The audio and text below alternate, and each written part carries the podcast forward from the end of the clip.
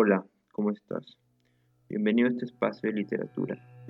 El día de hoy te presentaré el tema titulado Liderazgo y Formación de Directivos, Relación Jesuitas Laicos, voluntariados de las universidades Aushal, abriendo espacio a nuevos líderes, la nueva generación de laicos y jesuitas, el papel de los directivos, alumnos jesuitas para todos los gustos, y el liderazgo ignaciano, un camino para América Latina. Soy el escritor Andrew Hamilton. Bienvenido. El primer tema, liderazgo y formación de directivos, relación jesuitas laicos, presenta los siguientes subtemas. De la relación jesuitas laicos, del liderazgo desde la perspectiva ignaciana, de la formación para la dirección y finalmente conclusiones. El segundo tema, voluntariados de las universidades Aushal, presenta los siguientes subtemas la necesidad sentida y la exploración, la cultura, asistencialismo o desarrollismo, el empoderamiento, las instituciones, la acción integral, los voluntarios ignacianos y misioneros, el final de la misión y finalmente la conclusión.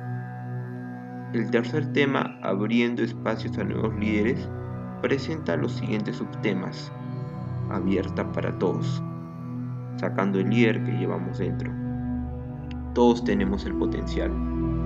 Inspiración versus información. La experiencia es determinante. El cuarto tema, la nueva generación de laicos y jesuitas, el papel de los directivos, presenta los siguientes subtemas. Problemática. Estos que percibimos. Algunas reflexiones provisionales y la propuesta. El quinto tema, Alumnos jesuitas para todos los gustos, nos muestra a los distintos personajes jesuitas famosos o conocidos, como Bill Clinton, Luis Buñuel, Alfred Joseph, Jim Jordan y Fidel Castro. El último tema, el liderazgo ignaciano, un camino para América Latina, trata sobre la aplicación del liderazgo ignaciano en América Latina, considerando la situación política, social y económica. Cada vez más líderes ignacianos importantes se muestran en América Latina y expanden el liderazgo ignaciano a través de todo el territorio.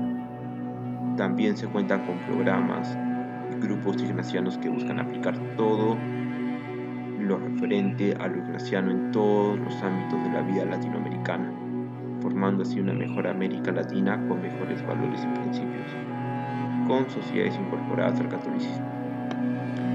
Yo me voy a centrar en el tema abriendo espacios a nuevos líderes, que me parece un punto importante y esencial, el cual yo debo opinar de todas maneras.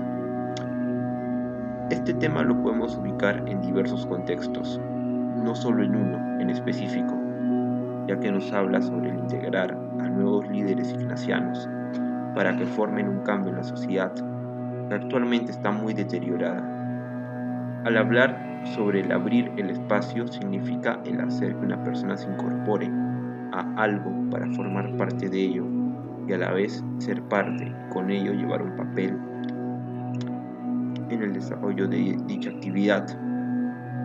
Entonces, los nuevos líderes ignacianos se van incorporando, generalmente son jóvenes, para cambiar la sociedad. Estos para ser líderes ignacianos como tales deben de cumplir determinadas características, como por ejemplo presentar buenos eh, aspectos personales, como el amor, la valentía, el respeto y el ingenio. Todo ello me parece importante y valioso el hecho de que cada vez se integren más líderes ignacianos al servicio de los demás. Con ello el atreverse y formar parte de una comunidad que planea cumplir el objetivo que quiere Dios para todos nosotros siempre va a ser un camino positivo que todos debemos considerar y tener en cuenta.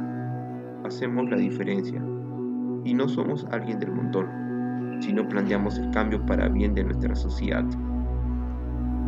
El mensaje para concluir que doy a todos ustedes es que se involucren en el liderazgo ignaciano, que puedan conocer más a profundidad la vida de Ignacio Loyola y su acercamiento a Dios, que fue la transformación que llevó a cabo que analicen más a profundidad la dinámica y organización de los famosos ejercicios espirituales encomendados por San Ignacio, ya que todo ello podrá eh, resolver muchos de sus problemas cotidianos y buscar una solución adecuada que se base en discernir lo mejor, de acuerdo a la espiritualidad ignaciana.